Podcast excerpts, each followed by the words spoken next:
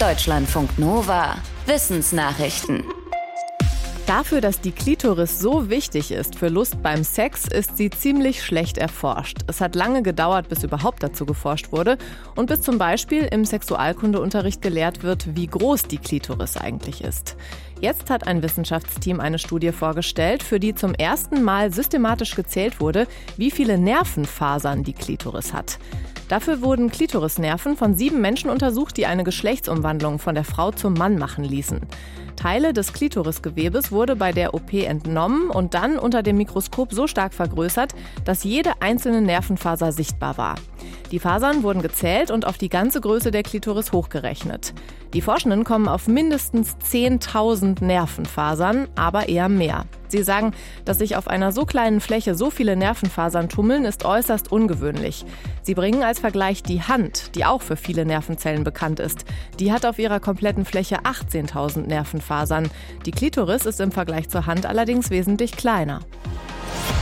Wie kriegt man raus, wie hoch die Dunkelziffer bei den Corona-Infektionen ist? Ein Wissenschaftsteam von der Uni Hamburg hat eine Antwort gefunden und die heißt mithilfe von Suchmaschinen anfragen.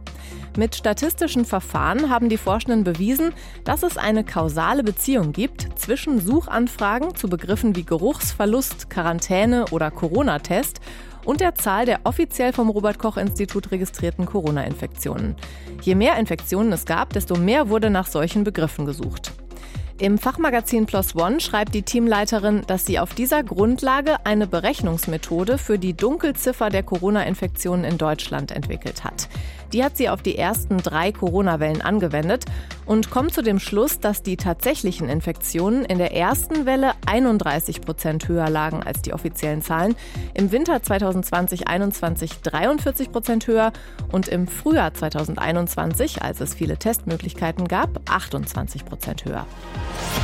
In der Nase bohren und popeln ist nichts, was nur Menschen machen. Auch andere Primatenarten stecken sich ihre Finger in die Nase und ihre Popel in den Mund.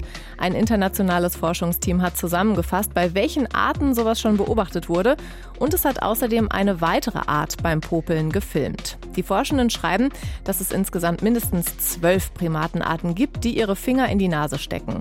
Neben den Menschen machen das zum Beispiel auch Schimpansen, Gorillas und Orang-Utans. Das Team hat aber auch ein Fingertier beim Popeln beobachtet. Fingertiere gehören zu den Lemuren. Sie sind klein, nachtaktiv und sehen ein bisschen aus wie eine Mischung aus Fledermaus und Eichhörnchen. Beim Popeln steckte sich das beobachtete Fingertier seinen ziemlich langen, dünnen Mittelfinger einmal komplett in die Nase und leckte dann den Nasenschleim vom Finger ab. Das Naturhistorische Museum Bern, bei dem die Hauptstudienautorin arbeitet, schreibt auf seiner Internetseite, vielleicht ist Nasebohren nützlich. Studien hätten schon gezeigt, dass Nasensekret zum Beispiel Bakterien von der Zahnoberfläche fernhalten kann. Unter der Antarktis gibt es einen 460 Kilometer langen Fluss. Er gehört zu einem riesigen Flusssystem unter dem Eispanzer, das ein internationales Forschungsteam bei Radarmessungen zufällig entdeckt hat. Eigentlich waren Forschende davon ausgegangen, dass es unter der Antarktis nur vereinzelt Flüsse und Seen gibt. Den Wissenschaftlerinnen und Wissenschaftlern zufolge heißt das, dass bisherige Prognosen der Eisschmelze im Zuge des Klimawandels angepasst werden müssen. Denn dadurch, dass es unter der Antarktis ein System von Flüssen gibt, fließen die großen Gletscher und Eisströme schneller in Richtung Meer. Und es kann sein, dass das Eis in der Antarktis viel schneller schmilzt als bisher angenommen, weil es durch die Flüsse möglicherweise auch von unten schmilzt. Der Mars gilt als toter Planet, zumindest aus geologischer Sicht. Aber anscheinend ist auf unserem Nachbarplaneten doch noch was los. Ein internationales Forschungsteam unter der Leitung der ETH Zürich hat in den letzten vier Jahren mehr als 1300 Marsbeben gehört. Dafür hat es das empfindlichste Seismometer benutzt, das je auf einem anderen Planeten installiert wurde. Es erlaubt den Forschenden, aktuelle Daten dazu zu sammeln, was heute auf dem Mars passiert. Im Fachmagazin Nature Astronomy schreiben sie, dass die Marsbeben aktuell in einer bestimmten Region passieren und eher schwach sind. Daraus schließen sie, dass sie aus einer warmen Quelle stammen und wahrscheinlich in 30 bis 50 Kilometern Tiefe Lava im Marskern brodelt.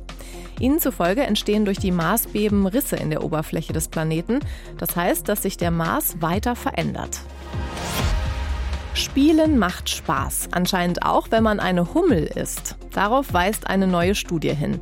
Dafür haben Forschende aus London verschiedene Experimente mit Hummeln gemacht. Zum Beispiel hatten die Insekten die Wahl zwischen einem Weg zu einer Futterstelle ohne Hindernisse und einem Umweg mit kleinen Kugeln aus Holz. Oft nahmen die Hummeln den Umweg und rollten auf den Holzkugeln herum. Manche einmal, andere mehrmals, eine Hummel sogar 117 Mal. Laut den Forschenden gab es für die Insekten keinen anderen Grund, auf den Holzkugeln zu rollen, als reinen Spaß. Aus Sicht des Wissenschaftsteams ist das ein Beleg dafür, dass auch Insekten sowas wie Freude empfinden können. Das zeige, dass Insekten womöglich einen stärker entwickelten Verstand haben, als wir denken. Die Forschenden hoffen, dass ihre Erkenntnisse dazu beitragen, Insekten besser zu schützen. Deutschlandfunk Nova